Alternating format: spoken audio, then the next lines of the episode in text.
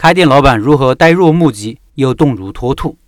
昨天案例中的老板提到了两个问题，是值得继续深入思考的。这两个问题，老板没有咨询解决方法，因为结果已经产生。但是作为案例学习，我们其他老板应该从一开始就不让这种类似的错误发生。第一个是选址问题。老板说，当时因为选址问题，目标顾客不到预期的一半，因为是晚上做夜宵档，这条街过了十二点就没什么人了，这个是开始考虑不足。后面他还在社群里补充道：“位置不好，过完十二点，街上连个路灯都没有，上游两百米灯火辉煌。”这个对于开店的人来说算是个严重错误，就是在选址的时候一定要蹲点数人流。凡是提到选址的话题，我都会提到蹲点数人流的事情。这个要求其实一点也不高，执行起来也不难，但是很多老板就是不愿意做。你要做夜宵档，当然要看看整个晚上的人流水平啊，在那里蹲点三四天是必须的。实际上，只要蹲点一个晚上，像十二点以后连个路灯都没有这种问题，就会及时发现。以前的文章，我对选址有三个比喻，大家可以记住：选址是选人，人是核心中的核心；选址就是选战场，行军打仗就要摆兵布阵，选择对自己有利的地形，那侦察部队就必须跟上；选址就是选梦想基地，你要选择一个长期奋斗的地方，要适合你的生意，适合自己的发展。那当然应该多花点时间来考察研究这个店铺和周边的环境。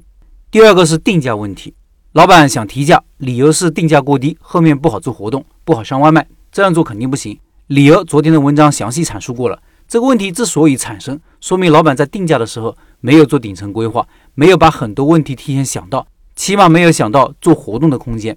昨天晚上直播还有老板问到定价这个话题，以前说过很多次，我这里再简单概括一下。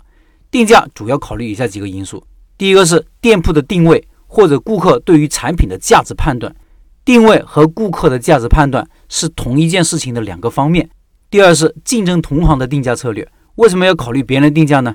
因为顾客会比较；第三是自己的竞争策略，简单粗暴的说，你是要做高质高价，还是要做高质低价，还是要做低质低价；第四是运营策略，这个运营策略就是包括以后的活动空间。外卖利润空间、做会员的让利空间等等，我们在做事情的过程中啊，一般有两种方式：一种是自下而上，先做了再说，不要计划，不要规划，路是走出来的，脚踩路面，路自然会延伸；一种是自上而下，先做调查研究，先弄个目标，弄个方案，知道了大方向，甚至知道了走哪条路再上路。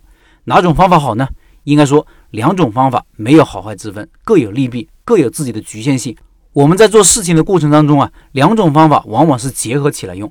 我的建议是，对于试错成本比较低，并且风险可控，而且可以重新再来的事情，可以先做了再说，边走边思考，边做边找感觉，边找方向。比如店里的活动是这个好呢，还是那个好呢？这种问题就不要多想了，先搞一个再说。一种活动没效果，就换另外一种嘛。要敢于下水试试水温。相反，对于成本高、风险大、是条单行道的事情。要有基本的顶层设计，保住大方向不能错。在开店里，选址就是一个比较大的事情。你一旦选择了，就要装修，就不好换了。这应该做做考察和分析，对店铺有基本的判断。回到标题，开店老板如何呆若木鸡又动如脱兔呢？